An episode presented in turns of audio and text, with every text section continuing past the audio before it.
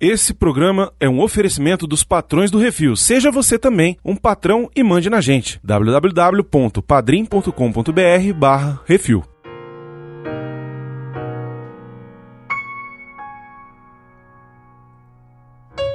Isso não é propósito, isso é apenas a vida. Eu tenho compaixão por todas as almas, exceto você, eu não gosto de você. Eu duvido que tenha uma alma viva nesse planeta que não vá gostar de Soul, o melhor filme do ano, depois de Bill Ted 3. Não dá pra esmagar uma alma aqui, é pra isso que serve a vida na Terra. Ô, diabo, que é isso assim, rapaz?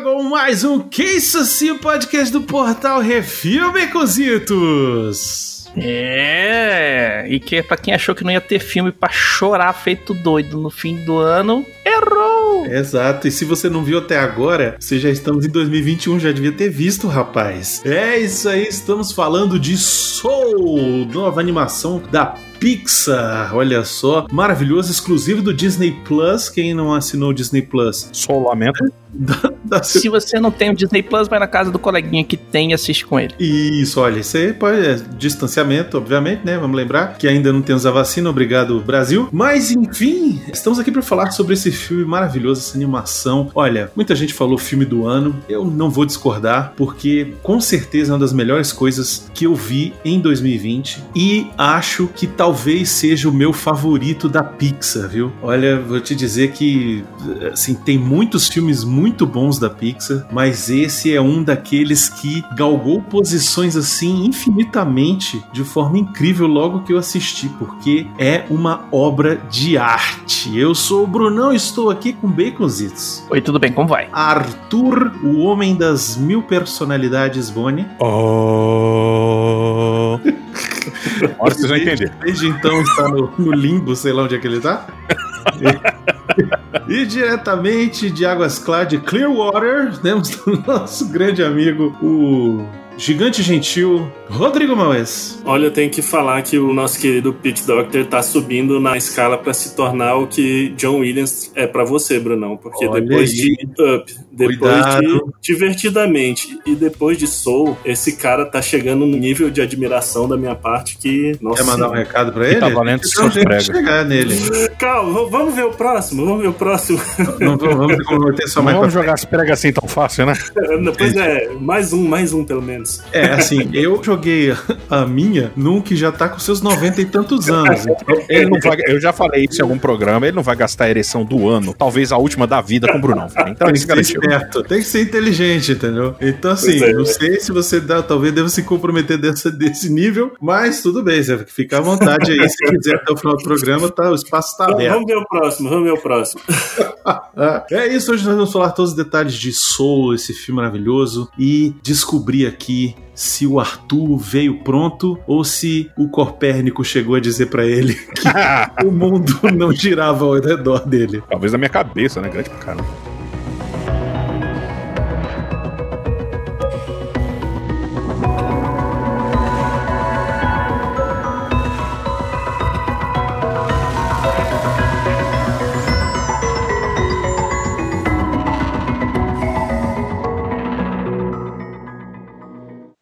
Assim, programa do Refil.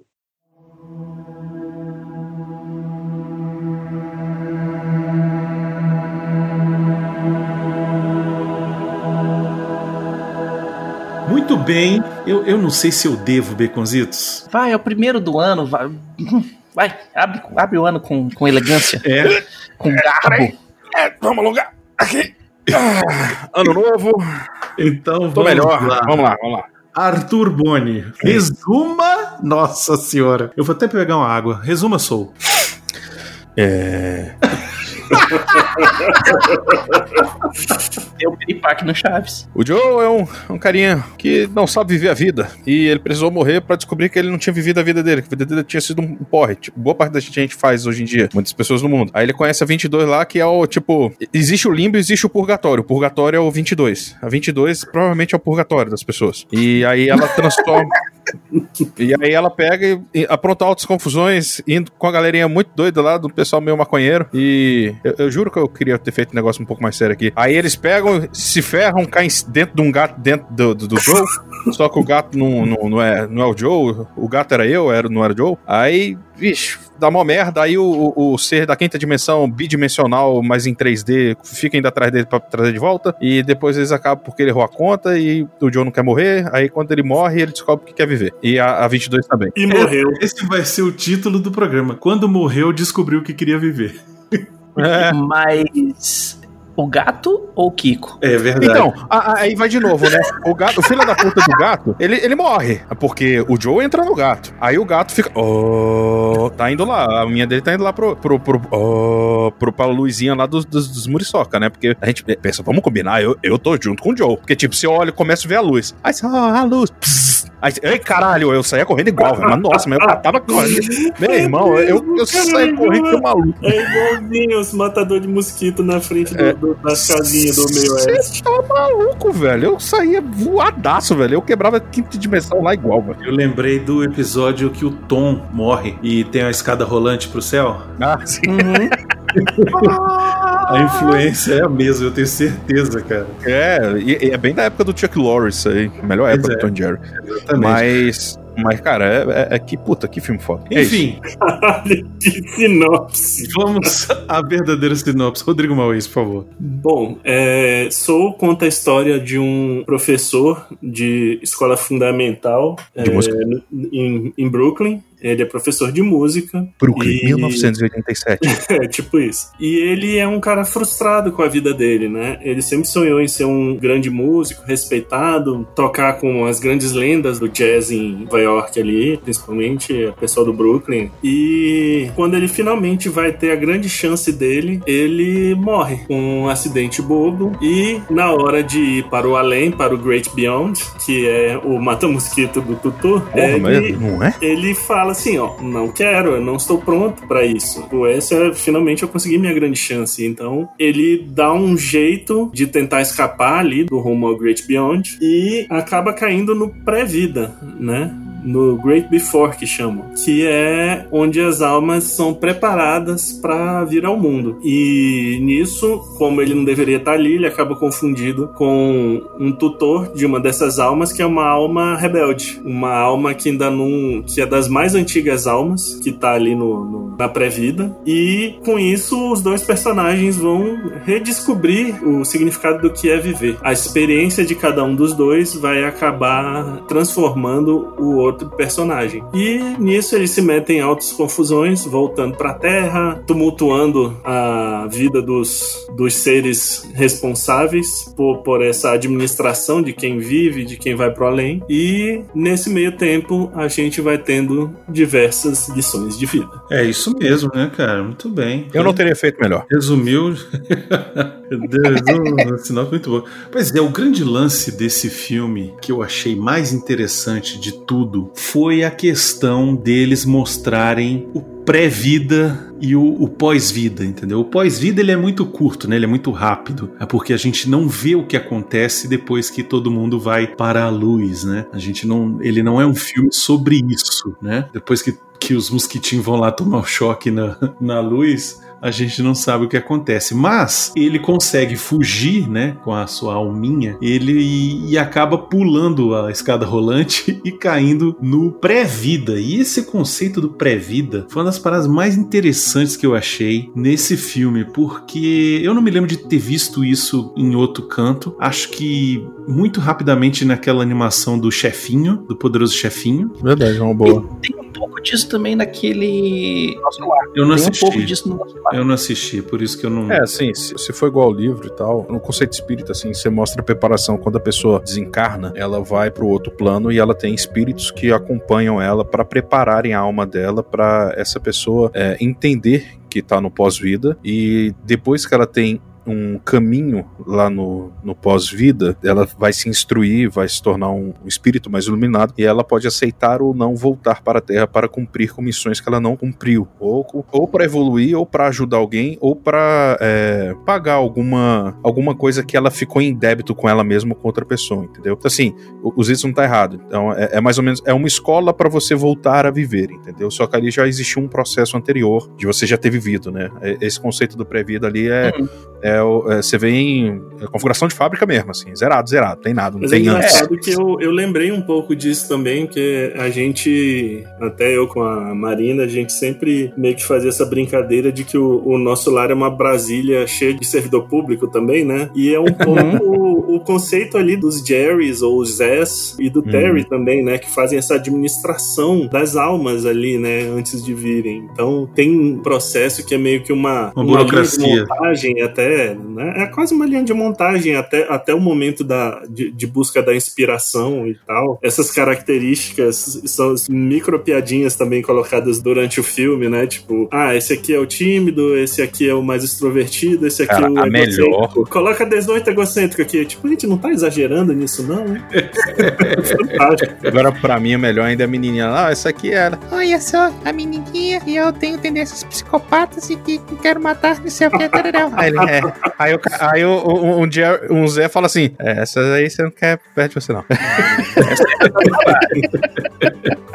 É, eu achei, eu achei curioso essa ideia de- do roteiro de ele, ao se recusar em ir pro pós-vida, em ir pra vida eterna, ou enfim, qualquer coisa que seja, o conceito do, no filme não é explicado o que seja, mas enfim, Que eu acho fantástico. que é muito legal, é muito bacana, porque se aplica a inúmeras religiões e crenças, etc., e ao mesmo tempo a nenhuma, né? Exato. Uhum. ele fala sobre o pré-vida. Então, quando ele cai ali no pré-vida, você tem aquelas almas que estão novinhas, são almas novas, então eles são todas almas bebezinhas, né? Que estão sendo preparadas para ganharem a sua própria personalidade, para chegarem já um pouquinho prontas para serem o que serão no futuro, né? É a preparação pro nascimento, né? Aquela coisa que a gente brinca também muito quando a gente tá falando com os amigos e tal, não sei o que. Ah, não, eu entrei na fila da paciência errado. Entrei 50 vezes na fila da paciência. Entre 50 vezes fiquei puto, mandei pro caralho, né? É isso aí. Isso, é. É, outra assim, ah, o cara foi subir, foi subir na, na árvore da beleza e caiu na da feiura. De e cara. acertou tudo quanto é galho quando tava caindo e tal. Tem, tem essas brincadeiras, então ele pega isso também. Aquele círculozinho ali que eles vão colocando, certeza que tem um ali que fala leão com ascendente em touro, velho. Que aí junta o horóscopo todo lá pra aquela criança. Ah, nossa, é por isso que é tão assim egocêntrica. É,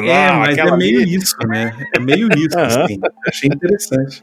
Explica pra gente que não sabe o que, que porra nenhuma de, de Pokémon com ascendente em estegossauro significa. Que porra é essa? Não faço ideia. Só sei que. Ah, então tá. Só Não, sei que leão Ariano. é o signo mais é, é um bicho do difícil. zodíaco, né, pô? Não, tudo o quê? bem, mas assim, eu não dessas coisas. Não, eu eu não sei, realmente.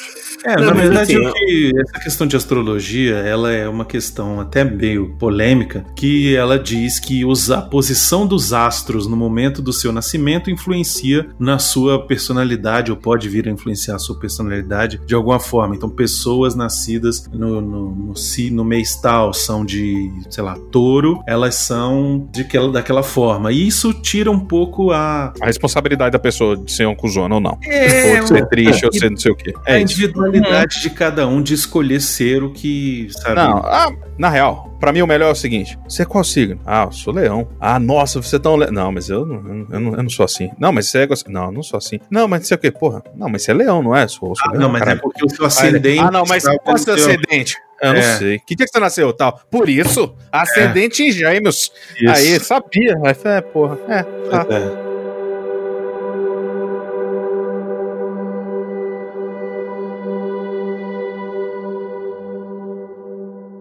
Eu acho bacana que eles conseguiram estabelecer de uma forma bem, bem rápida até esses conceitos desse mundo, né? E de forma bem rápida também se acaba conseguindo trabalhar também quem é a 22, essa uma das personagens principais do filme, que é observando o mundo, você tem ali logo antes de chamarem o Joe para ser tutor da 22, chama um outro tutor, que é da alma número 872.543 milhões e daria 17.022 milhões. E, tipo, Nossa, é um número de falando. IP. Pois é, é, é um número IP, praticamente, o, o número da alma. Aí logo na sequência chamam 22. Então, com isso, com essa pequena piadinha quase, você consegue estabelecer o tanto tempo que essa alma tá ali e não encarna, entendeu? Você já tem Você ali sabe que ela é uma filha de Caim, velha. velho. Porque se fosse de Abel, já tinha vindo. Mas Caim ali, aquilo ali é sangue ruim. Aquilo ali, é- a bicha é encardida. O lance da 22 é que eu acho interessante é que assim, ela é uma alma antiga que ela não quis encarnar e ela não quis encarnar por conta da última da última coisa da personalidade dela, que é porque ela não consegue Se identificar É, com algo se identificar com algo que ela queira ser, né? Com que ela Uhum. queira almejar ou Ela, trabalhar. ela não se sente motivada a vir pra Terra. Isso, ela fala assim, cara, pra que que eu vou? Aí o nego fala, ah, mas tem esportes, aí ela acha um saco. Tem não sei o que, aí ela acha um tédio. Ah, então, vamos fazer assim, ó. Você finge que me deu as aulas, eu finge que fez não sei o que, eu continuo a minha não vida aqui. É, e essa dualidade é muito legal que eu acho no filme. Você tem dois personagens que acham que sabem tudo, por Exato. suas próprias experiências de vida ou não vida, entendeu? Então eles têm os seus conceitos muito bem pré-definidos e eles trabalham isso direto, né? E um é meio que uma antítese do outro, principalmente nesse último ponto, porque ela não sabe o que ela quer e ele tem certeza que do que ele quer, só que ele não teve como fazer em vida, que era ser um grande músico jazz, né? Mas o que motiva, acaba motivando ela, o que dá a curiosidade dela, na verdade, que ela mesma diz, é, é o fato dele. Quando ela enxerga a vida do, do Joe de verdade, ela olha assim, cara, como é que alguém tem uma vida tão bosta, velho, que não tem nem nada, nu- nunca fez porra nenhuma, pode ter tanto amor à vida, deve ter alguma coisa muito interessante é, nisso. Então, assim, foi pela primeira vez ela sente uma chama de vontade de entender por que, que ele gosta tanto da vida. E outra, E- ela E acaba ele, de. e ele cai na real que ele não viveu nada. Ele, a vida dele foi vazia, sacou? Então, Porque ele e- ficou esperando sempre acontecer alguma coisa. Isso, e ela acaba descobrindo o que é a vida, o que é interessante na vida, o que é bom na vida, Conan, quando ela vive. Entendeu? Exatamente. Essa parte é legal, porque isso é pra provar pra gente que a aí já começam as- os vários tapas na cara que esse filme dá na gente, que é você tá esperando o que pra você viver? Exatamente. né? Você, tá- você já tá aí, você já tem a sua vida, então vá viver, sabe? E o viver não precisa assim, ah, porque eu tenho um propósito, não sei o quê. E esse é o grande lance do filme. Não interessa o seu propósito, não interessa se você vai ser, tá destinado a ser o maior dos músicos de jazz ou etc, sabe? Viver, e aí agora eu vou pedir a licença Ah, não, velho. ah, não. Eu tava vendo isso aí vindo, eu tava vendo vindo, tava vendo vindo. Eu falei, não, de novo não, Brunão. Viver E não terá é de ser feliz. Cantar e cantar e cantar a beleza de ser um pequeno Não é eterno, não? Ah, tudo bem. Ah, aprendiz. eu- nessa hora já tá tocando o, o Gonzaguinha.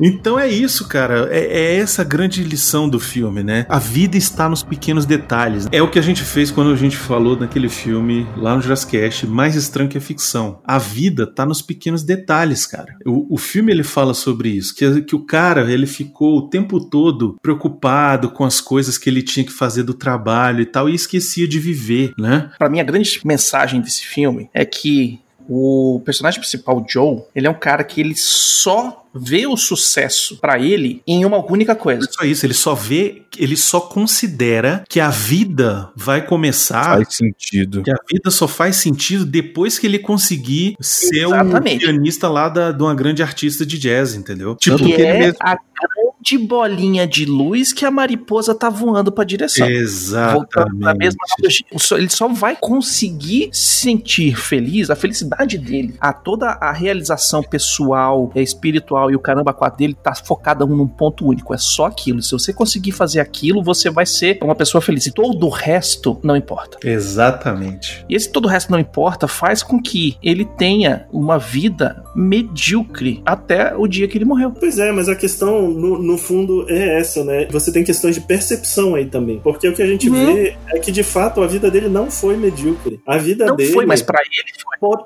potencialmente medíocre, isso é mostrado inclusive quando ele passa essa primeira impressão da vida dele pra 22, que é Uhum. o que desperta a curiosidade da 22, que é tipo, meu, por que que esse cara quer tanto viver, sendo que a vida dele meio bosta? E, Uhum. e, assim, e é isso a diferença dos tutores anteriores que ela teve, né? Tipo, você tem, é, eu acho que essa cena também é, é fantástica. Primeiro, você Sim. tem a dinâmica dela com alguns dos tutores que ela teve. A Mari Teresa, que foi a, a introdução do Brunão, é, Muhammad Uhum. Ali, ela esculachando o Lincoln, o, o Jung, todo mundo putaço com ela, assim. E a lista do painel de tutores que ela teve, tem gente fantástica, cara. Tem Aretha Franklin, tem Prince, é, Jack Kirby, tem Einstein, tem.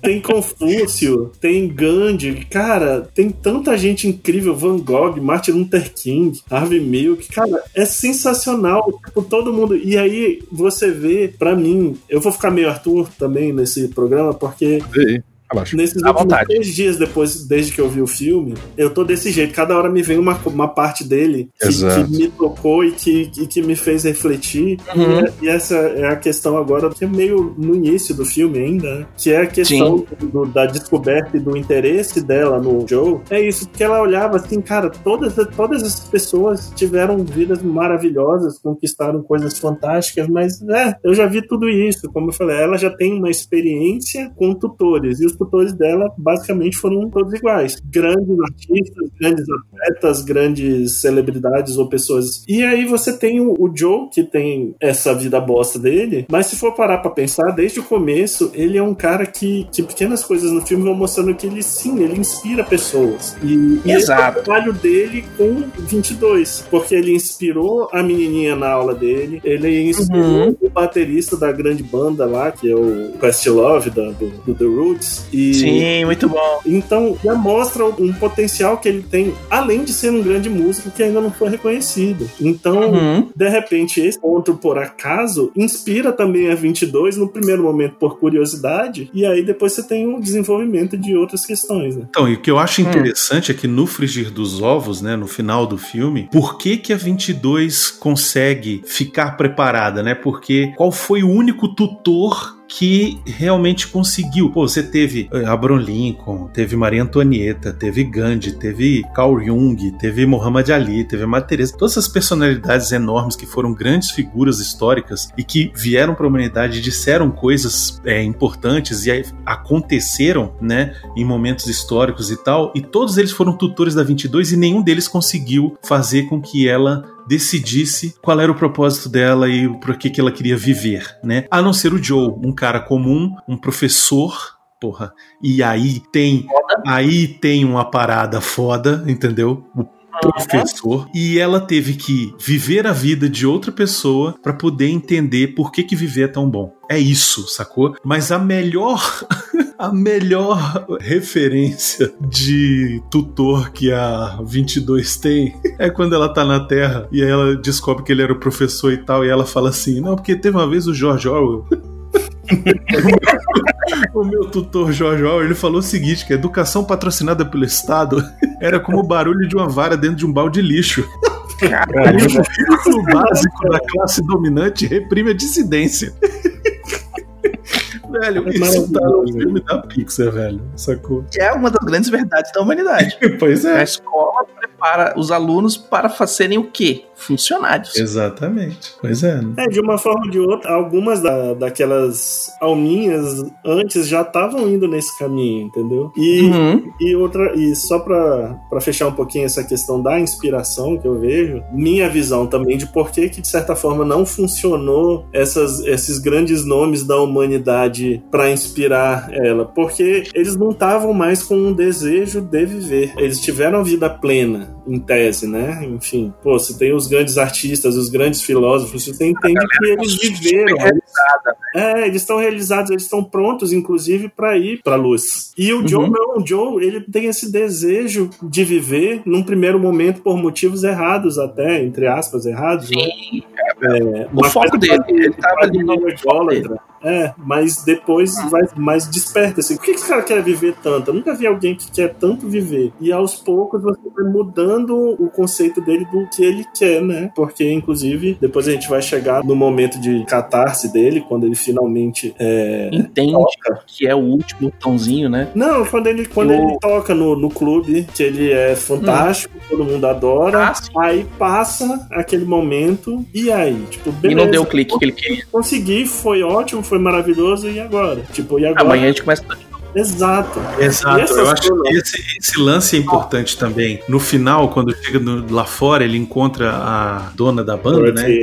E ela falou: Ó, você passou no teste, tá massa e até amanhã. E ele fala assim: tá, mas e aí? E, e- e o que que vai ser? É, ah, amanhã, cara, outro show, outra coisa. Sabe, sabe o que, que o Joe era, velho? É, fazendo uma analogia, ele é o cachorro que corre atrás do carro pra pegar o pneu. Isso, Porque lance é o outro que você vai dele. fazer. Exatamente. Eu, eu, eu li um comentário, não sei até que ponto isso realmente reflete, mas dizem que até um, um pouco da, da premissa para esse filme que reflete nessa cena foi o sucesso do, do Pete Doctor, o diretor, depois do Divertidamente, que foi um filme que ele sempre quis fazer, que ele se esforçou para fazer, que ele conseguiu a obra que ele queria fazer, foi um sucesso absurdo, e aí ele teve um pouco esse sentimento de vazio depois. Tipo, e agora? O Sim. que eu vou E, e agora? E aí ele emenda é. uma reflexão em cima disso. É, é, é fantástico. E esse filme, ele toca em vários, as- vários aspectos muito legais e tal. E voltando um pouquinho aqui no Estar Pronto pra Morrer, né? Eu tive. Meu sogro ah, faleceu em 2011. E antes disso, o velhinho já tava com 80 e tantos anos, já tava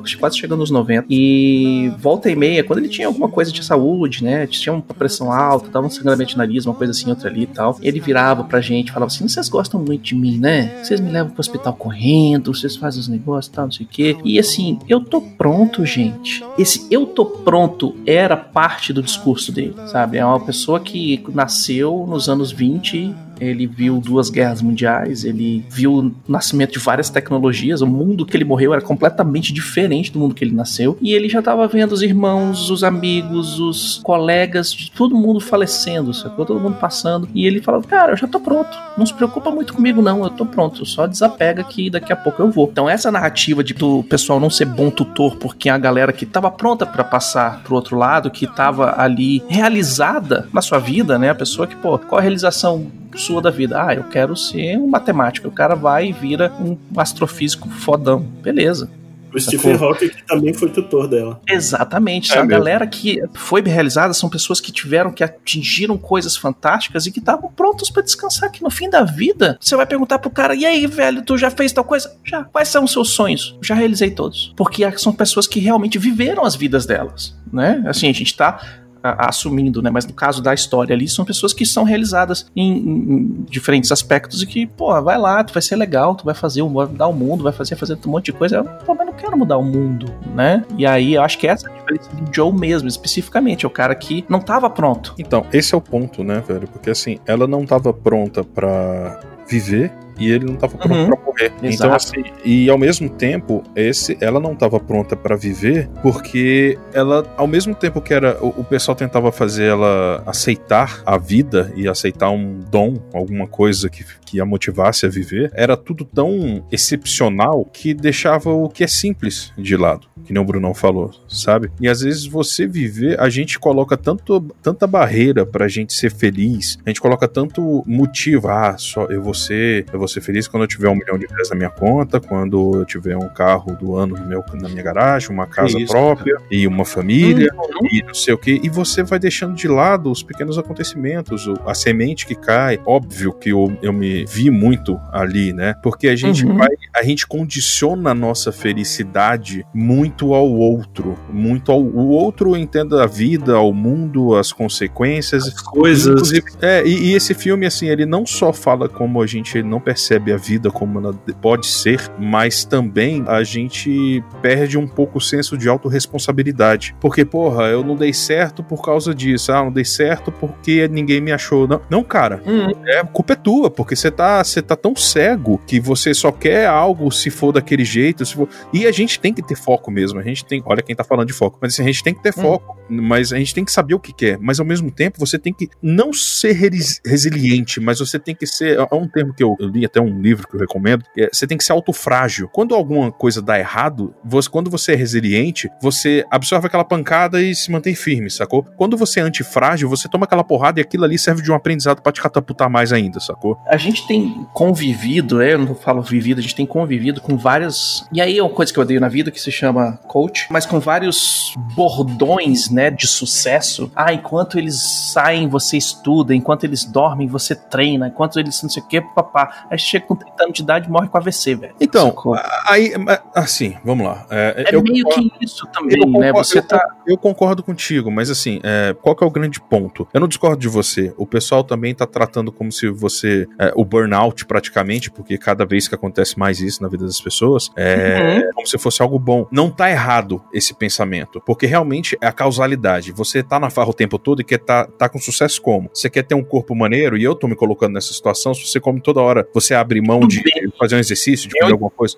Eu entendo isso. Não, eu falando eu entendi a- o seu ponto, assim, exagero. motivacional. Não, do, do negócio, tipo, enquanto todo mundo tá vivendo as vidas deles, você larga tudo pra conseguir passar nesse concurso. Porque só quando você passar nesse concurso que você vai ser alguém na vida. Então, mas aí entra novamente, e essa questão de coach que você falou, é, eu, eu, diferentemente de você, eu não sou tão contra os coaches. O coach coach, que é a essência da, daqui, da, da profissão, entendeu? A pessoa séria, não esse negócio de motivacional, esse negócio besta que acabou virando, que você fala um monte de frase de efeito e todo mundo, e começa a gritar, e ah, meu Deus, tô- é, sim, senhor! Vira o filme do Jim Carrey. Mas assim, É, o Brasil, o Brasil não tem coach, o Brasil tem é, de- declamadores de livros motivacionais, é isso aí. É, então assim, mas a profissão coach é uma profissão muito séria, mas que infelizmente, assim como várias outras, se prostituiu, vamos colocar assim, por conta de pessoas que não são capacitadas pra isso e, e- e tomaram isso como se eles fossem os melhores naquilo. Mas enfim, isso é outro ponto. São os dois extremos, sabe? É que nem o Joe e a 22. É aquele negócio, é o cara que deixa de viver a vida pra condicionar você estar feliz só quando você conquistar algo e a outra pessoa que Uhum. deixa a vida é, é o deixa a vida me levar do Zeca Pagodinho, sacou? Ah, deixa a vida me levar, a vida leva. E, meu amigo, quando você não sabe o que, que você quer, qualquer coisa serve. Então, assim, o deixa a minha vida me levar, meu amigo, você não tem direito de reclamar nas coisas, sacou? Porque você também tá pouco se fudendo, velho. Então você. É, é aquele negócio que eu tô falando aqui, de você deixar de ser autorresponsável, da gente. A gente Sim. condiciona a nossa felicidade às coisas ao mesmo tempo que a gente não tem a responsabilidade de correr atrás disso.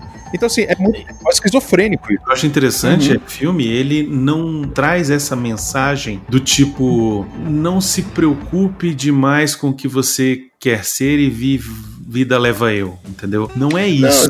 Não é isso. Porque é, ao mesmo tempo A gente que enveredou aqui um pouco outro lado, né? Então, a, a, a mensagem do filme é a sua vida, ela não precisa esperar você chegar no ideal que você tem de vida para ela acontecer. Esse é que é o lance. Você não tem uma fórmula definida de sucesso. Isso eu acho que Exato. permeia todo o filme. Tanto nas questões Exato. iniciais dos tutores, quanto mais pra frente, cara. Tipo, você não precisa definir nem você, nem o seu tutor do filme, nem o seu coach Hum. no Brasil ou no mundo. Você não tem que definir padrões e fórmulas de sucesso e de felicidade. Isso pode acontecer de, diversas formas. Pra mim tem um momento super especial no filme, que é o momento em que ele encarnou no corpo do gato e a 22 no corpo dele, e ele mesmo assim fica obcecado ainda com a questão de voltar pro corpo dele e tal, e aí ele é, descobre como é, fazer pra voltar. Porque ele encontra lá aquele guru espiritual lá, né? É, então, Uhum. é, De velho. Se você me permite, Brunão, desculpa te interromper, mas enfim, é que eu acho que a gente, a gente acaba que a gente tá meio, meio fora um pouco da narrativa, acho, do filme, tá muito. É, não, mas Não eu acho que não é- esse não é um problema. Eu acho que é interessante porque as pessoas constroem a sua, a sua própria narrativa dentro da nossa, né? A gente, a gente Não, não precisa comentar todos os pontos. Mas o que eu digo assim, ele, ele acaba descobrindo como é que ele faz pra voltar, né? Com o Uhum. uso lá daquele, daquele maluquinho lá e tal. E, e achei muito interessante essa, essa viagem, né? Digamos assim. e Porque a aí. ideia deles é voltar voltar pra Terra de qualquer forma, né? E a 22 fala, então, eu tenho um caminho aqui porque eu visito, eu meio que dou uma espiada no, no, no plano real, né? Isso, E aí, deixa eu te mostrar. Aí, quando eles fazem um ritualzinho pra voltar. isso. E aí ele cai no corpo do gato e ela cai no corpo dele. Pronto, e aí eles descobrem como trocar de corpo de novo e tal, e tem todo aquele negócio, mas ele continua obcecado com aquele negócio de não, porque aí a gente, eu vou te preparar todinho, aí ele leva ele na, no- na casa dele pra ele trocar de roupa, botar um terno, não sei o que e tal, e lá pelas tantas o terno dele rasga, por quê? Porque a 22 estava vivendo, não estava preocupada em Uhum. porra de audição que ela ia ter que participar, não, ela tava descobrindo o vento que sai do metrô, sacou? Ela tava sentindo a vida, entendeu? Isso, ela, Ela tava tava vivendo. Ela tava experimentando tudo. Era pizza, era isso, era Isso. aquilo. Era o, o vento do metrô. Uhum. As pequenas coisas da vida, é isso que eu tô falando. Aí ele rasga, e aí tem a cena que eu tava comentando, que ele resolve ir na mãe pra poder. é, a mãe, que é a mãe costureira, pra mãe poder arrumar o terno. E aí ele chega lá, a mãe descobriu que ele vai tocar, não sei o que, e a mãe não apoia, porque diz que isso não vai dar em nada, porque o sonho é só um sonho besta dele, e que não tem nada a ver, e que não sei o que, que ele devia focar na carreira, que ele devia ir pra onde tem dinheiro e tal. E aí, nesse momento, ele. A, a, a 22. Ele fala: Não, você vai ter que responder pra ela. E aí a 22 começa a falar um negócio. Ele: Não, não fala assim. E aí, tipo, depois ele fala: Quer dizer. Vou falar assim mesmo. E aí ele, ele discursa pra mãe um negócio que, tipo, ele conta a verdade, sacou? Ele finalmente fala o que ele tá sentindo pra mãe dele. Exato. Ele E as amarras da, da, da vida dele, que ele mesmo se impôs, né? Exatamente. Esse que é o grande lance, né? É você quer um negócio, você tá amarrado no negócio e as outras pessoas estão te dizendo pra não ir pra aquele lado e mesmo assim você vai meio que empurrando com a barriga. Não é à toa que aquele personagem Deixa pra tem uma depois. barriga, entendeu? Não é à toa que Hum. ele não é um cara saradinho, entendeu? Porque ele é um cara de meia idade que foi tocando a vida sem Ele é uma pessoa comum, ele é um cara Sempre frustrado. dia a dia. Cara, Cara, ele é- é a maioria das pessoas. né? É, exatamente, velho. E, e Assim, esse isso- processo de. esse é essa sequência desse processo de descobrimento dele mesmo e das pessoas em volta dele, que é até uma coisa meio egoísta da parte dele, que ele é só pensar no seu. Isso é demonstrado em, em diversos momentos. Ele só pensa no É sonho dele, fantástico. na missão dele. Ele, ele em, de- em determinados momentos, ele deixa o, a jornada da 22 pra lá, que teoria, teoricamente teria que voltar, né, pro antes da pro, pro pré-vida. Ele deixa de lado a menina que vai lá na porta da casa dele, a aluninha dele, né, dizendo que vai largar a música e tal. Num primeiro momento ele não se preocupa com ela, e aí a 22 no corpo dele que acaba trocando uma ideia com a menina e, e ela volta a se inspirar na figura do professor dele. E aí vem a cena da barbearia. A cena da barbearia eu acho ela magnífica, cara, porque Ela é incrível mesmo. ah, isso. Ele é só. Não, ele é meu barbeiro. A gente chega aqui, fala de jazz e, e Ele pronto, acabou. nasceu pra isso. É, e assim, ela fala, ela não tá nem aí pro jazz, cara. Ela não gosta de jazz, assim, nesse, nesse sentido. Então ela senta Ela nem lá. tem noção do direito que é jazz, Ela começa a verdade. falar de outra parada, começa a falar do gato, não sei o quê, e aí, aí o, o- o, da, inspiração cara.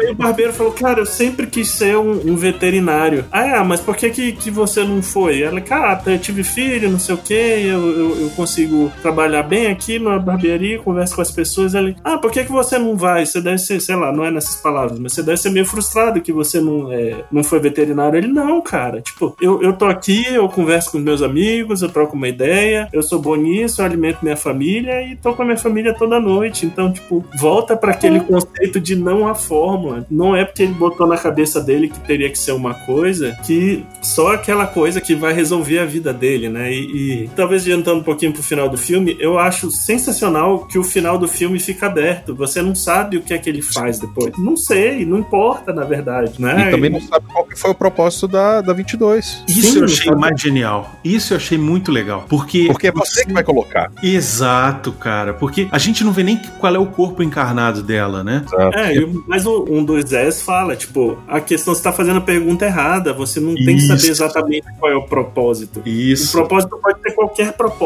A questão é, os tutores conseguiram sempre inspirar as almas a, a quererem viver. E 22 nunca teve isso. Agora ela foi inspirada pelo, pela vontade de viver do, do E eu acho que é do, isso. do Joe. Que fecha essa questão do filme. Não é o propósito dela que faz ela estar pronta pra nascer. Isso, porque não que faz ela estar um pronta pra propósito. nascer. é Existe o vários propósitos. viver. Exatamente, propósito. Você, Você você encontra ele durante Exatamente. O propósito, o o propósito, você pode mudar ele durante a sua vida. Entendeu? Uhum. Uhum. Porque não interessa. Esse não é. A, gente não veio, a gente não vem pro mundo pra fazer uma coisa só. A única coisa que a gente vem pro mundo pra fazer é viver. Esse é que é o grande lance do filme, entendeu? Uhum. E, e viver. Opa, olha ela chegando de novo.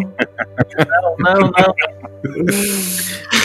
E esse que é o grande lance, assim, porque ele até fala pra ela, né? A gente nunca descobriu qual era o propósito da 22. E o Zé fala, como é que é? É, Não, tipo, você sabe, a fagulha, o propósito, era música, biologia? Ela fala, "A gen- mas a gente não passa propósitos. De onde você tirou Uhum. essa ideia? Ela falou, não, eu tenho, eu tenho um piano, foi o que eu nasci pra fazer, essa é a minha fagulha. Uma fagulha um- não é um, um propósito da alma, sabe? Vocês, mentores e suas paixões, seus propósitos, seus significados da vida, isso é, isso é tão básico, sacou? Ela fala pra ele. Então, o que é, passa justamente que, seja músico, seja professor, seja alma, o que mais se aproxima de um propósito dele é ser um cara inspirador, cara, ser um cara Isso. motivador. Exata, Uhum. Cara, ele, ele com a paixão dele, ele transformou a vida pelo, no mínimo de duas pessoas. Assim, três contando com a 22, né? Hum, Porque ele transformou a vida do moleque lá, o do baterista, Baterista. da menina. A do trombone. da menina do, do trompete, pois é. E aí que entra a figura do professor, entendeu? Uhum. É, ele não virou um mentor no pré-vida à toa. Porque você fica pensando assim, pô, mas ele tava escalado pra subir lá a coisa e de repente ele consegue pular e virar um mentor, entendeu? Tipo, será que isso foi obra do acaso? Ou, sim, pra quem acredita numa força divina, será que não foi um empurrãozinho, entendeu? De,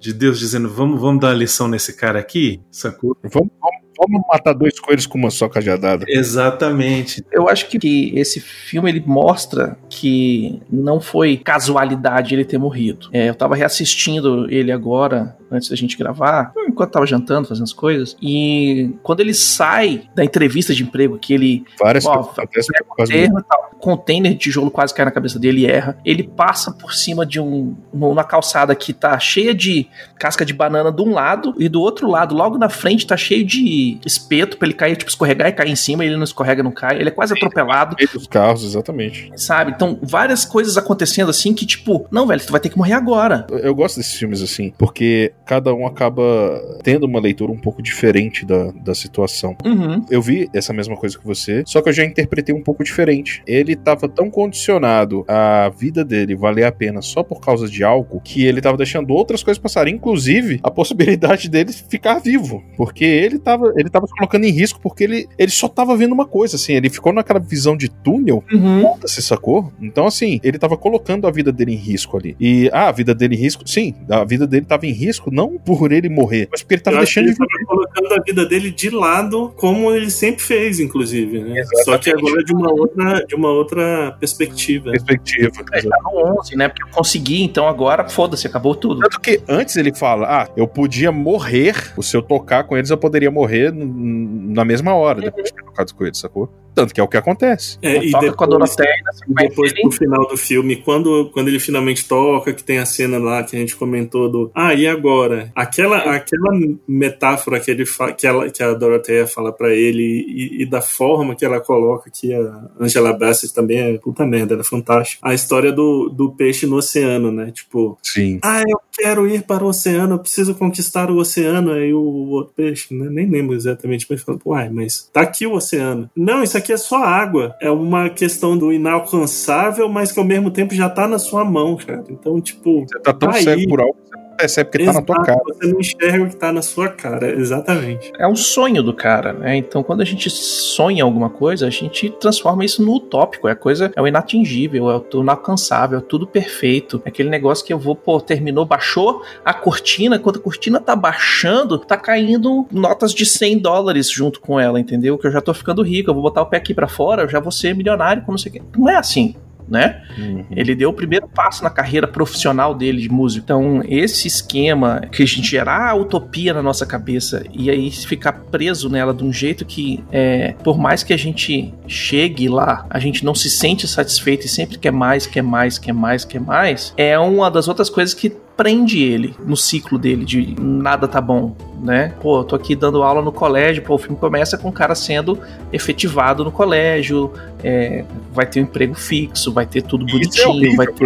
ele. Ele não se sente bem com isso. É, você vê, é é uma carreira que tá tendo sucesso finalmente, mas que Uhum. ele tá com uma coisa horrorosa pra ele, porque, Porque ele não não enxerga mais o Ele que faz que- dele, que é, cara, o que é o baterista que, que já saiu, já teve sucesso e talvez tenham outros também, mas esse lá, o, o baterista é um cara que enxerga ele ainda com admiração, porque Sim, que é o é um pianista fantástico que me ensinou a tocar e me inspirou a ser um músico. Ele Então, fez É, O pai dele Ele fez ainda- por ele. Exato, exato. Mais uma vez, é isso. E você já tem uma outra menina ali que tá seguindo essa mesma trilha e que Uhum. ele não enxerga, né? Ele enxerga ela como uma potencial frustrada que nem ele, infelizmente, né? Naquele momento do filme no início. É, porque é aquele esquema, né? Ele tá numa situação ruim e, e aí ele começa a projetar o que ele tá sentindo nos outros, né? Tipo, porra, tu tem aí, tu, tu tem um dom, tu toca pra caramba, tu vai entra no êxtase da música e, e tal. No começo, a primeira vez que a menina faz isso no colégio lá e tal, ele fica embasbacado, falando, cara, essa menina aqui vai sair daqui vai brilhar, mas já na sequência ele já se joga pra baixo, que tipo, porra, não vou conseguir, não vai acontecer, vai tá, tá dando merda pra tudo quanto é lado, não, manda ela embora porque ela não, não vai conseguir, se, porque, porra, porque levou metade da minha vida pra eu conseguir, agora que, que e agora eu, depois disso eu morri. Então, ele vai projetando os problemas dele nos outros, né, que é comum da gente fazer. E aí tem o, o esquema, né, da iluminação dele de ver que, porra, realmente eu não preciso exclusivamente de uma coisa, né? Cara, uma coisa que é interessante é que ele, na cegueira dele de, de tentar ser feliz e de ter uma vida, Uhum. é, ele não percebeu que ele deu motivos para outras pessoas serem felizes, sacou? E às vezes é. a, a, a- a gente, a gente menospreza, às vezes, até uma conquista besta dessa, entendeu? Sei lá, porra, não fiz Uhum. nada na vida. Eu lembro quando eu era mais novo e tal, não sei o que, eu conversava muito com o Jorge, meu amigo, ele falando assim, porra, meu pai fica nessa, meu pai é um- tem uma paranoia de querer só. Ele falava assim, ah, que meu. é, a gente conversava, e que tem que deixar um legado e não sei o que, e blá blá blá. Cara, às vezes o legado, cara, é, é uma coisa simples, saca? É, A coisa mais importante que minha avó deixou pra mim foi quando ela. Eu já falei isso aqui mais de uma vez, eu vou tentar não chorar, mas foi a última vez que eu falei com ela, a última vez que, da última madrugada que eu tava cuidando dela, ela pegou, levou um minuto pra falar: Deus te abençoe e te faça feliz. Hum. É, é isso, sacou? E aquilo ali eu tomei como uma responsabilidade muito grande pra mim, porque, porra, eu vinha já de anos de problemas e de tristeza e de, e de, de conformismo com um monte de coisa e não vivia a vida, porque, ah, isso tudo vai dar certo quando tal coisa acontecer, quando acabar os problemas com essa, com essa situação, com essa pessoa, com essa não sei o que. E eu não vivia, eu não, eu não ficava feliz nunca. Como é que você vai ficar feliz? O tempo todo você tem que ter algum motivo pra tá dando alguma coisa certa, sacou? É, esse que é um ponto bem legal da gente falar, né? A gente tem muito disso na vida, né? A gente fala que, é bom, eu vou. é, a gente estabelece números mínimos, né? valores mínimos, e aí que eu tô falando valores, não, não quer dizer dinheiro, não quer dizer número, não quer dizer nada, mas a gente fala assim, ó, esse aqui é o mínimo que eu preciso para poder aproveitar. Se não começar aqui, eu falhei. A gente faz isso muito na nossa vida. A gente faz isso com, com tudo que a gente faz. Então fala, A fala, gente a gente condiciona a vida, velho. a gente se condiciona a um monte de coisa, velho. A gente se condiciona. E assim, e muito disso vem refletido na gente. E aí, quando eu falo refletido, é o esquema da projeção. É o pai que fala: ah, meu filho vai ser médico, só vai ser feliz se você for médico. O outro que fala: ah, não, se você for fazer um streaming de videogame e não tiver 10 pessoas, ou não tiver 300 pessoas, não tá valendo a pena. Você não é ninguém e você pode parar e tal. E aí a gente vai colocando, assim, barreiras pra gente transpor e que a gente que tá criando. Ou a gente que tá aceitando a barreira de outra pessoa pra gente, e enquanto a gente poderia estar fazendo o que a gente quer fazer pra ser feliz, porque a felicidade, não é nem a felicidade aqui, o, o cerne aqui, a realização, é a viver e aproveitar a vida, depende de cada pessoa, saca? É uma coisa muito íntima. Não, não tem fórmula, cara. Você não pode se obrigar a certas coisas e, e, sobretudo eu tenho muito muita agonia do tem que. Tem que ser assim tem que fazer isso tem, não tem que É. gente? Tem tem Não tem que sabe? Eu acho que de tudo que a gente tem falado aqui além de a- além de filme em si de mensagem é, é- é uma questão mesmo de, de sentir e de se permitir. Inclusive é, né, a gente tem motivado todo esse discurso de aproveitar de busca de felicidade inclusive Uhum. para esse ano esse momento que a gente está vivendo aqui cara a gente tem que se permitir às vezes também ficar triste ter o sentimento de ter as frustrações e até de ser fracassado porque a gente vai passar por isso em diversas em diversas questões mas a- o ponto é esse a gente tem motivos se a gente cavucar a gente tem motivos para ser feliz a gente tem motivos para apreciar a nossa vida as nossas conquistas é, e ver que a gente é importante no mundo né cara? Não, mas É, é isso. É que a nem o nossa Baconzitos jornada é importante pra gente e pra outros, né? E, e- e são vários motivos e são várias passagens também do filme que dizem isso. O próprio Zitos falou aí quando ele tava dizendo do, da gente setar a vida pra ela funcionar de alguma forma ou de outra. É exatamente isso. A gente às vezes coloca tantos condicionantes pra gente fazer ou ser feliz ou não sei o que, o que nem eu falei lá no início, que a gente não percebe às vezes o que a gente acerta. A gente menospreza nossas vitórias também, sacou? A gente Uhum. acaba não dando valor àquilo que a gente constrói. E isso é muito triste, velho. Então, assim, é, é isso que é o grande que eu acho interessante nesse filme. É, tudo isso vai, vai sendo a discussão é, da 22 e do Joe, velho. E a outra coisa da 22, que é muito implícito no filme, é que a realização do outro, e aí são todos os tutores dela, as realizações dos outros não significavam nada pra ela. Uhum. Porque os caras tinham as maiores realizações do mundo. Pra ela aquilo não significava nada. O que ela queria era realmente Um alguém falasse pra ela, falou, olha, vale a pena viver. Exatamente. Então, mas o vale a vida viver pra ela era a vida de um cara medíocre, entendeu? Um cara que não tava. não sabia viver. que não sabia Medíocre viver. O conceito de medíocre que eu quis dizer é um cara comum, entendeu? Na média Uhum. mesmo. Na É, média. A muito. Isso. É isso. É isso, sabe assim? Ela não precisa, Pra você viver, pra você aproveitar a vida, sua vida não precisa ser ah, Uhum. ah, milho, mega milionário, mega sucesso. Não tem que ser o Elon Musk, sacou? Exatamente. O importante é você Deus ser feliz. livre. Feliz com o que você faz, cara. Feliz Exato. com o que você Isso. faz. É isso. E ele viu que a felicidade dele de tocar e ser aclamado lá pelo povo era tão igual ou maior ou menor do que ele sentar na escada lá com a menina e ver que as aulas que ele deu pra ela estão adiantando e que ela tá sendo uma grande música, sabe? Ou É, e o momento dele com o pai talvez tenha sido muito mais impactante pra ele quando a primeira vez que ele viu uma banda de jazz tocar, que ele teve aquele sentimento, do que quando de Uhum. fato ele tocou, que, que ele cumpriu essa meta dele, entendeu? Mas não teve o mesmo impacto e a mesma emoção pra ele que foi descobrir aquela situação. Ele mostra também, e aí eu tô esticando um pouco esse esquema, que o impacto da música pra ele sempre foi muito bom. Ele é o cara que adora música, toca e tal, e, e- e dá aula, e etc e tal, e sempre quis estar no palco. E ele achava que a sensação que ele ia ter ia ser maior do que a que ele teve quando ele teve o primeiro encontro com o jazz. E não foi. E é aquela coisa que a gente tem, aquele, entre aspas, o balde de água fria, né? Que quando você, porra, finalmente eu vou trabalhar na área que eu quero, eu vou trabalhar com X, Y, Z. E quando você chega lá, o, o cara fala assim: não, beleza, o palco é o fim. Olha aqui o bastidor.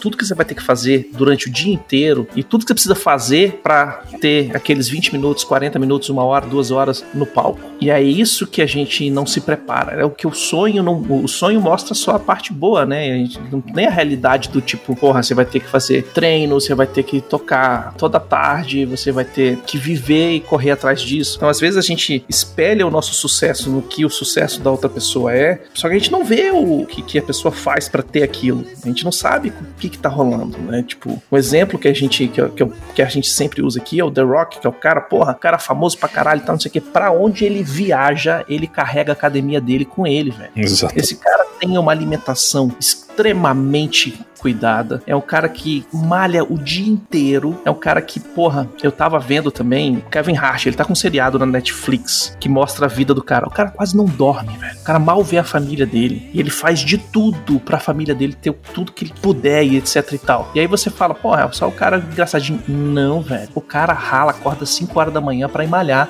Sacou? Mas aí, se você focar, por outro lado, se você focar também só na, na linha de chegada e não ver a jornada e não aproveitar a jornada, vai ser muito efêmero. Mas é esse que é o esquema. Uma coisa que eu falo, que eu conversei muitas vezes com meu pai, que às vezes eu tinha muitas discussões com ele, e assim, eu entendo muito meu pai, ele como pai, é, ele sempre quis o melhor pra mim e tudo, mas uma, uma coisa que eu falava muito com ele, eu falava, não, porque você tem que fazer isso e não sei o que, e tem que parará, porque eu não tive essas condições, eu dou pra você e pra sua irmã, e não sei o que lá. E ele tava certo, sacou? Ele tava fazendo o melhor pra ele e minha irmã, a gente sempre ter uma condição e uma oportunidade que ele e minha mãe não tiveram, sacou? Só que uma vez eu peguei e falei, eu falei, tá bom, pai. E eu sou muito grato por vocês fazerem isso, mas eu só queria que vocês não esquecessem que ao mesmo tempo que é muito bom vocês poderem dar o que vocês não tiveram, mas vocês não podem esquecer de dar pra gente o que vocês também tiveram, porque às vezes a gente se perde um pouco nisso, sacou? Porque Uhum. acontece, muito do que a gente consegue foi pelas dificuldades da vida, foi por poder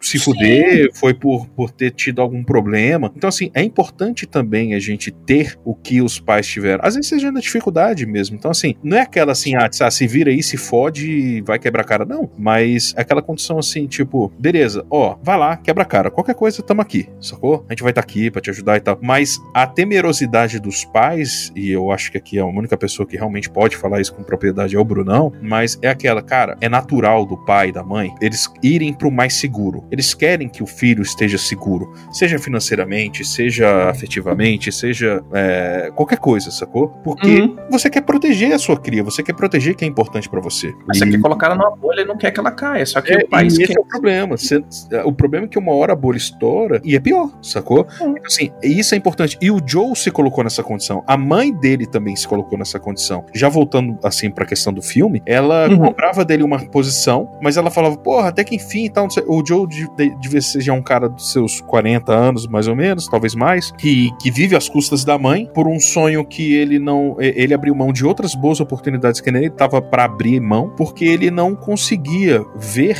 nada além daquilo. Então, ele deixou de viver porque ele queria um objetivo único, assim, e Hum. de novo, é aquela, é importante a gente focar no que a gente quer, mas a gente não pode deixar isso corromper a gente. É o que o Rodrigo tá falando, assim, a Exatamente. jornada é que faz aquilo valer, não é o fim, ele é só o fim, ele literalmente é o, é o ápice daquilo. Cerejinha do bolo, é, o, é a calda de chocolate, é o. Enfim. É, não, é- não e sabe- realizo, "Pô, mas não pode ser só aquilo. Mas sabe o que é mais louco?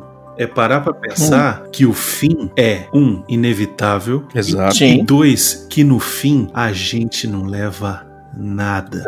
Uhum.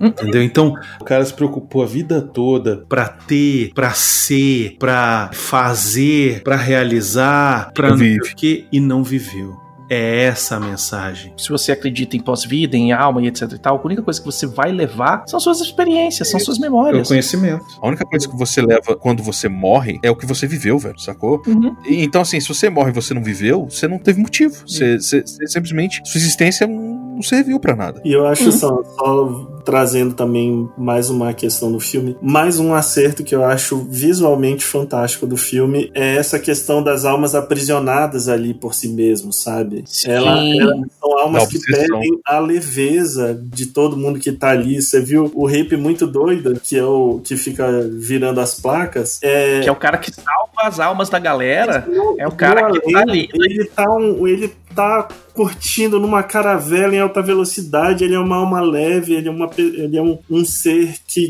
que tá Apesar de tudo, cara. sabe? E possivelmente cheio da grana de, de Wall Street ali, é uma alma aprisionada, cara. E é pesado e, e não consegue, mal consegue se movimentar, sabe? Então isso é, uma, é mais um acerto que eu acho que é a representação visual de muitas coisas que o filme apresenta Ah, ali. Tem uma coisa que eu também achei sensacional, é na hora que, que as pessoas estão viajando viajando e aí a 22 vai atrapalhar. É muito bom, velho. Aham. Tá lá, tipo, a atriz viajando no texto e não sei o que, mega, mega inspirada. Ela tá com uma balinha, uma bolinha de papel na pessoa. Aí ela sai e esquece o terdão branco na hora. Aí ele, E pra mim, ver o New York Knicks ali, cara, o New York Knicks tá numa draga há anos. Tipo, tá explicado, velho. tá explicado. Fantástico. Toda hora que era a porra da 22 que ia lá atrapalhar o, o, O ângulo. o rolê. Uma coisa que eu achei, assim, fugindo um pouco do- da história, do roteiro, das lições que o filme tem, uma coisa que eu achei fantástica no filme é a representação das almas, cara. Sim. Elas não são, não são só etéreas, mas elas estão. elas não têm borda. Uhum. Ela desfoca pra um lado, pra um, pra um, pra um, E pra um lado pro vermelho, ela fica o tempo todo. pro outro lado vai pro verde, pro azul, aqui em cima é verdinho, depois tem um amarelinho. É um esquema que ficou muito bem feito, muito bem executado e dá uma sensação sem ter que ser uma coisa transparente, né? Que ah, vamos fazer ah, é, o, o branquinho transparente, translúcido, que não fizeram um esquema meio Gasparzinho, né? Que também é, que é volumoso e tal, Mas, mas, isso, é, é, é, alma não tem cor, né? Já dizia o Chico César. Apesar de ter uma cor, Uhum. mas nesse sentido é tudo, cara. Tá Ela é tudo. né? multicolor, azul, amarelo, verde, verdinho, no caso ali. Tá na letra Uhum. do- do Chico César. né? e todas que não encarnaram ainda são do mesmo jeito. Exatamente. né? Uhum. Cabeçudinho com, co- Não com- moldado, cogumelo. Uhum.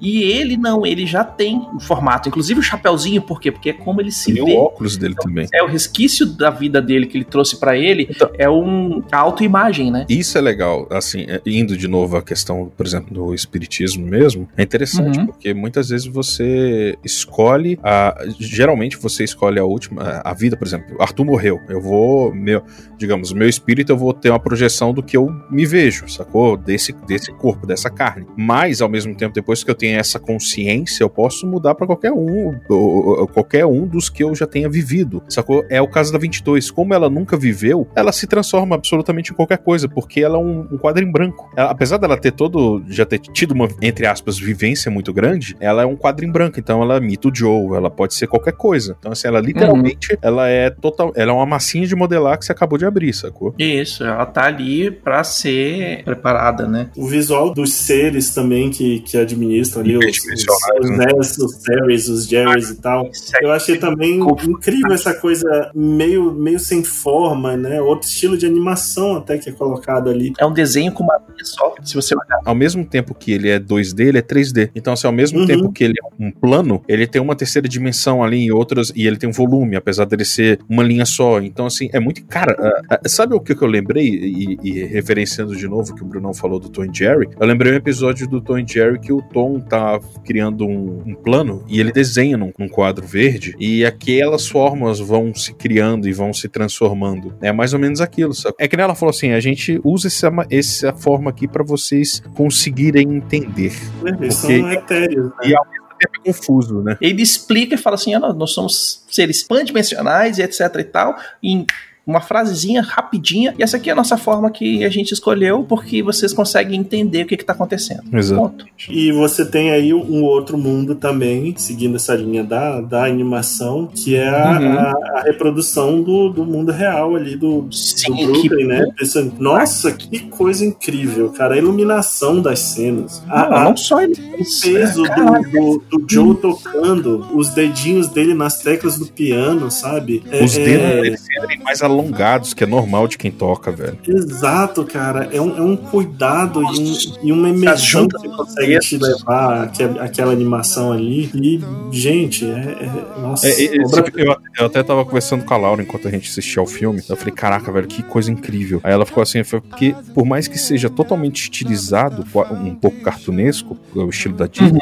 tudo, o mundo é perfeito. O Sim. mundo é, é- é tátil. É, é- é o que tu tá falando, sacou? É muito, é muito real. E isso é incrível. As texturas. Assim, não vou nem falar do, do background, dos ambientes, etc e tal, que isso aí tá perfeito, fotorrealista, impossível. É mais, mais perfeito do que o, o final do Matrix, dos bichos trocando porrada no, no metrô, assim, sabe? Tipo, é perfeito. perfeito demais. Uhum. Mas a, a qualidade de renderização que eles colocaram nos personagens. Não, quando eles, eles descem no metrô, pele, tem os o cara poros. tocando. Uhum. que- e assim, a maravilha no olhar do Joe barra 22, vendo o cara tocando. É, Sim. Nossa, bicho. O que é foda nessa hora é que a 22 ela fica maravilhada pela música, pelo artista, pelo local, pelas pessoas e aí ela dá o que ela tem na mão, cara. É tudo que ela tem. Tudo que ela tem É, é dar metade do. de donut, de pretzel, sei lá que ele tem na mão, entendeu? E é isso, sabe? Assim, é o vo- outro pedaço ela fica, porque aquele momento marcou, né? Isso, Tipo, pois é. Que vem na, na catarse lá do final do filme, que são os pequenos momentos vividos, que é representado pela folhinha, pelo Isso. pirulito, pelo Isso. donut, cada um desses momentos. né? E é isso, é você, é você quando você estiver vivendo, é você prestar atenção nessas pequenas coisas, sabe? É você não estar tão imerso na sua rotina, no seu, no seu mundinho, no- nos seus afazeres, que você não para pra notar o cara que tá ali tocando, sabe? A folhinha que caiu da árvore, o vento que passou no metrô. É claro que não é pra ser poliana, sabe? Não é essa a questão, mas na única vez que a menina estava viva, o viver pra ela era prestar atenção nesse tipo de coisa. E foi Cara. esse tipo de coisa que fez ela se se apaixonar pela vida. sabe? Cara, Hum. em horas de vida, ela viveu mais do que o Joe viveu a vida inteira. E ele aprendeu com ela a viver nesse meio tempo. Uhum. E pra encerrar, e para encerrar a gente precisa falar o quê? Que Viver. viver Ah, Não, não, não. Esse é um filme, cara, que a gente nem arranhou que negócio, porque ele é tão incrível, né, cara? Ele é tão delicado, ele é tão intenso, é tão introspectivo. E ele é um filme que toca cada todo pessoa de uma forma tipo diferente. É, Uhum. porque você se vê dependendo do, do momento que você tá na sua vida, sacou? Você vai se Uhum, apresentar de uma forma diferente, você vai entender as coisas de uma forma diferente. É isso que esse filme faz, velho. Ele, assim como divertidamente, mas de uma forma muito mais madura agora, ele faz você se olhar pra dentro, sacou? Uhum. É, ele te faz é, entender melhor o que que talvez que você não esteja vivendo, não, não, não esteja se permitindo, né, mano? E se eu disser Hum. pra vocês que eu não tive coragem ainda de assistir o Divertidamente de novo? Eu só assisti Eu uma acredito. vez. Eu não tive Sério? coragem. O filme só melhora, velho. Porque eu me derreti tanto da primeira vez. Eu, eu tenho vexame. Eu ainda choro com a porra do. do, do, do, do, eu dei vexame no cinema. Ah, Cara, eu eu chorei. E eu tava com óculos 3D, aquela desgraça de Eu dei vexame no cinema, que as pessoas saíram me Eu olhando, dei solucinho, mano.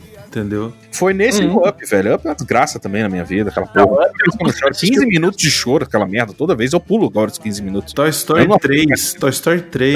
Não, não fala não. Ah, cara, o, Toy Story o Up é motivou desgraça, meu casamento, né, cara? Também. Tipo, Exato. Cara, Toy Story vida. 3, né? eu cheguei pra Laura assim, tava passando um dia, sei lá, na TV a cabo. Aí ela botou assim, eu falei, ah, legal, Toy Story 3. Ela falou, nossa, acho que eu não lembro direito. Eu falei, não, tranquilo. Ah, já, eu nem tô assistindo o filme inteiro, então não vou chorar, não. Cara, corta a cena, dois minutos depois eles estavam lá no, no incinerador. Porra, velho, desiste não, Woody.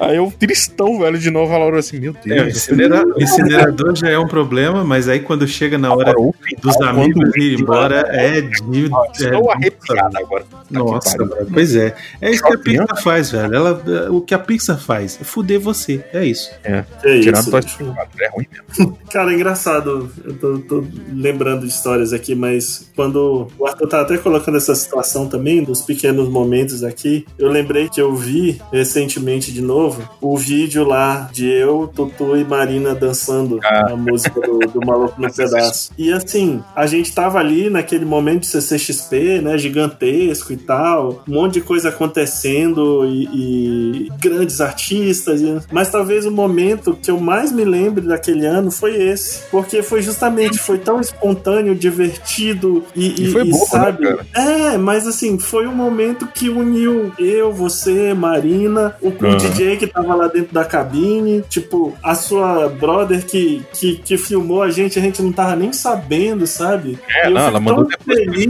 de, de, de isso ter sido eternizado de alguma forma. E, e é isso, cara.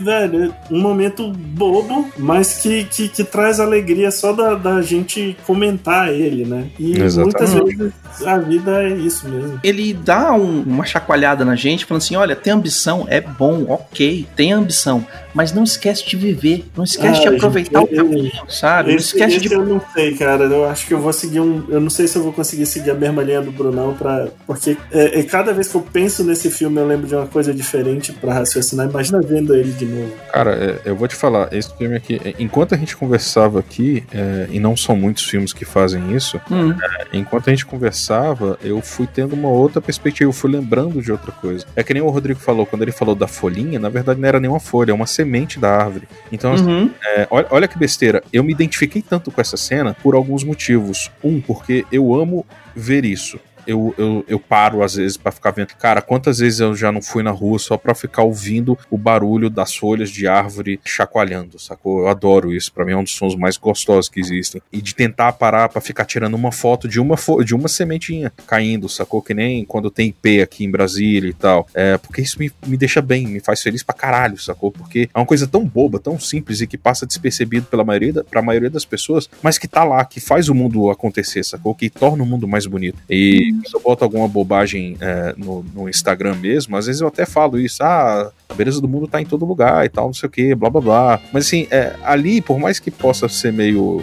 bobo, o, falando assim, é, é verdade, porque é a forma como eu vejo o mundo e que eu gosto de fotografar, é essa, porque eu acho bonito você poder é, o detalhe, sacou? É, a, a simplicidade. É, é, tem uma coisa que, assim, de, de vários problemas que eu tive, enfim, uma ex uma vez a gente tava voltando é, do trabalho e tal, aí tava na- lá no parque da cidade, eu, eu falei, caralho, velho, que massa. Olha como é que tá o pôr do sol. E eu dirigindo, né? Eu falei, caralho, aquele passarinho ali e tal, não sei o que. Meu, meu foco é esse, gente. A gente sabe que eu, né? Aí ela olhou assim, ela falou, ela falou, porra, Arthur, é, muita gente reclama na vida quando vai morrer que não, que não aproveitou a vida, que não viu as pequenas coisas. Você não vai poder nunca falar isso. Eu falei, mas é, sacou? É isso, cara, porque Mas é, cara. detalhe é que torna a coisa. Assim, o grande só é grande porque tem um monte de detalhezinhos, de coisinhas pequenininhas que foram acontecendo, velho. E, e- e- e- é aquilo que a gente falou, assim, algo só é grande porque tem um, foi construído em cima de outras coisas, sacou? Menores. E são essas coisas menores que dão a base do. que, que fazem valer a pena, que faz ser mais valo- valioso, sacou? Que dão a bagagem da vida. Um exemplo disso, eu passei anos trabalhando com uma turma no escritório que a, a tarde batia sol e toda tarde fechavam-se as cortinas, né? Fechavam as persianas. E é, um dia eu peguei e abri, deu 6 horas da tarde, eu abri a persiana, olhei pra fora, abri a janela, botei o celular pra fora, tirei uma foto dos caras. O que, que você tá fazendo? Eu falei, velho, vocês já pararam pra pensar que vocês têm uma visão irrestrita do pôr do sol todo dia aqui? Feito, né? Já pararam pra olhar o pôr do sol? Exato. Todo dia tem um pôr do sol foda aqui. E são as fotos, se você, for, se você olhar no meu Instagram, é cheio de foto do pôr do sol. É tudo no mesmo lugar. Todas no mesmo lugar. E cada dia um, um pôr do sol diferente. Eu falo, cara, velho, cinco minutos do seu dia pra você admirar um negócio, fantástico. Então, uma coisa que, que eu queria fazer uma reflexão bem rápida aqui, e eu acho que em cima de tudo que a gente conversou, mostra que é importante. Esse filme, ele é o primeiro filme da Pixar que tem um protagonista negro. E o que eu acho fundamental nele, e, e muito bacana também de perceber, é que ele Hum. consegue mostrar, vivenciar e passar toda a cultura negra ali do Brooklyn sem precisar se focar no tema de racismo. Uhum. Eu já conversei, por exemplo, com amigos meus que são pretos, que eles falam, cara, só me chamam pra falar de racismo. E a gente tão mais do que isso, e esse filme mostra isso de uma forma que eu achei sensacional. Ele mostra toda uma cultura das barbearias, do jazz, dos clubes de jazz e, e essa relação bem típica da família negra americana, e de uma forma bacana, leve e sem, sem precisar entrar num tema de racismo. Isso Sem Isso ser, não é sem ser também, né, Rodrigo? Sem, Sem é, isso não é menosprezar a pauta. É, é simplesmente que é mais do que isso. E isso Cara, aí também é uma coisa que a gente vê muito no meio de quadrinhos. Eu já vi muitas meninas na CXP falando lá que só me chamam pra falar sobre mulher nos quadrinhos. Só esse tipo de palestra. Pô, eu sou uma desenhista, eu sou uma roteirista, eu sou muito mais do que isso. Então esse filme, pra essa questão negra, eu achei sensacional nesse sentido. Porque mostra muito, são personagens cativantes que vão ter a representatividade que o negro precisa precisa, tendo esse primeiro protagonista da Pixar negro, com uma leveza também que, que a galera vai se identificar. E com uma história que todo mundo se identifica. Esse é o grande lance. Exato. A história não é sobre ele ser negro e enfrentar as dificuldades de ser um negro. Não. É a enfrentar as dificuldades da vida, entendeu? Que- Exato. E atinge todo mundo. Ele ser negro ou não é um detalhe, assim. É, ele é negro porque ele é negro. Acabou, é isso. É, a única coisa que influencia o fato dele ser negro é a vivência dele. Só isso, velho. É só o- a- aquela cultura dele, sacou? Mas, Então, mas ele continua sendo uma pessoa que quando você vê lá no além, no. no ah, tá todo mundo de cor e multicolorido, sacou? Igual. Uhum. Exatamente. É, a- exatamente, a alma não tem cor. Mas esse é um parênteses que eu queria Caralho, fazer. aí já é outra parada do filme que dá pra falar pra caralho, velho, sério.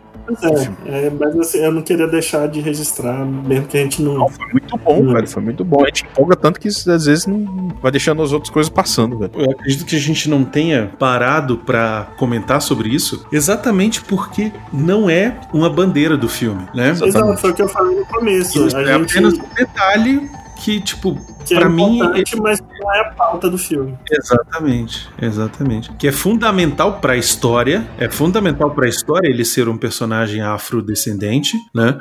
Mas não é uma coisa que te exclui se você não passou por aquilo. Você consegue se identificar porque a história no geral é sobre outra coisa, né? É sobre a vida. Exatamente. Eu fiquei muito feliz, assim, do, de vocês me chamarem pra fazer esse programa, sendo um programa aí que vai sair num começo de uma nova jornada, né? Que é o 2021 e tal, um novo ano, depois de um ano tão difícil que a gente teve. Porque é um filme que trata tanto dessa questão de inspiração e de propósito, como a gente já discutiu tanto aqui. E o que eu queria dizer pra vocês é, Baconzitos, Tutu e Brunão, que como amigo de vocês e como fã do programa, com todos os problemas e as dificuldades que o Portal Refil teve durante o ano de 2020, é, eu queria dizer que parte do propósito de vocês é ser essa inspiração pra gente pra gente é, ouvintes, pra gente que, que é fã de vocês, além de ser nossos amigos, né? Então é, é um momento de eu dizer obrigado, cara, também pra vocês e dizer continuem com essa jornada de vocês, cara. O propósito de vocês, às vezes vocês podem não, não perceber, mas vocês inspiram pessoas, vocês ajudam pessoas que vocês às vezes nem estão sabendo, né? Muitos dos e-mails que são recebidos aí no CO2, é, de vez em quando chega algum nesse sentido. Então, é isso, cara. É, a alma de vocês tem um pouquinho desse selinho de, de ser essa inspiração para todos nós, cara. Então, é, feliz ano novo para vocês. Continuem com essa jornada porque é muito importante o que vocês fazem. É, mesmo que o Baconzitos às vezes ache que, na verdade, ele nem tem esse sentimento, mas que veja, ah, essa minha, essa minha transmissão aqui tá tendo 10 pessoas assistindo, cara, mas são 10 pessoas que gostam de vocês e que estão sendo tocadas por algum motivo. Então, esse filme foi muito bacana pra gente poder trazer isso também, sabe? Tipo, a alma de vocês, ela é de certa forma iluminada pra trazer essa alegria pra gente. Eu não devia ter chamado você. Eu ia falar agora, tu me fudeu, porra. Caralho. Eu vou Obrigado. encerrar então o programa chamando aqui uma frase maravilhosa de Ferris Bueller. A vida passa rápido demais e se você não olhar pra trás e parar um pouco pra dar uma olhada nela, ela passa e você nem vê.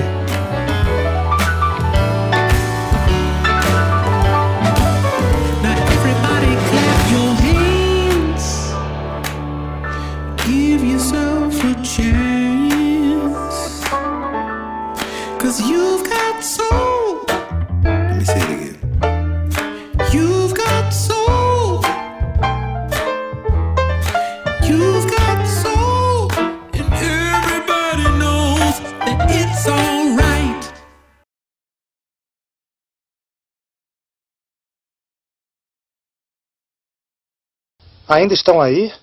Já acabou. Pode ir embora. Pode ir embora, acabou a festinha. Vai pra casa, vai pra casa.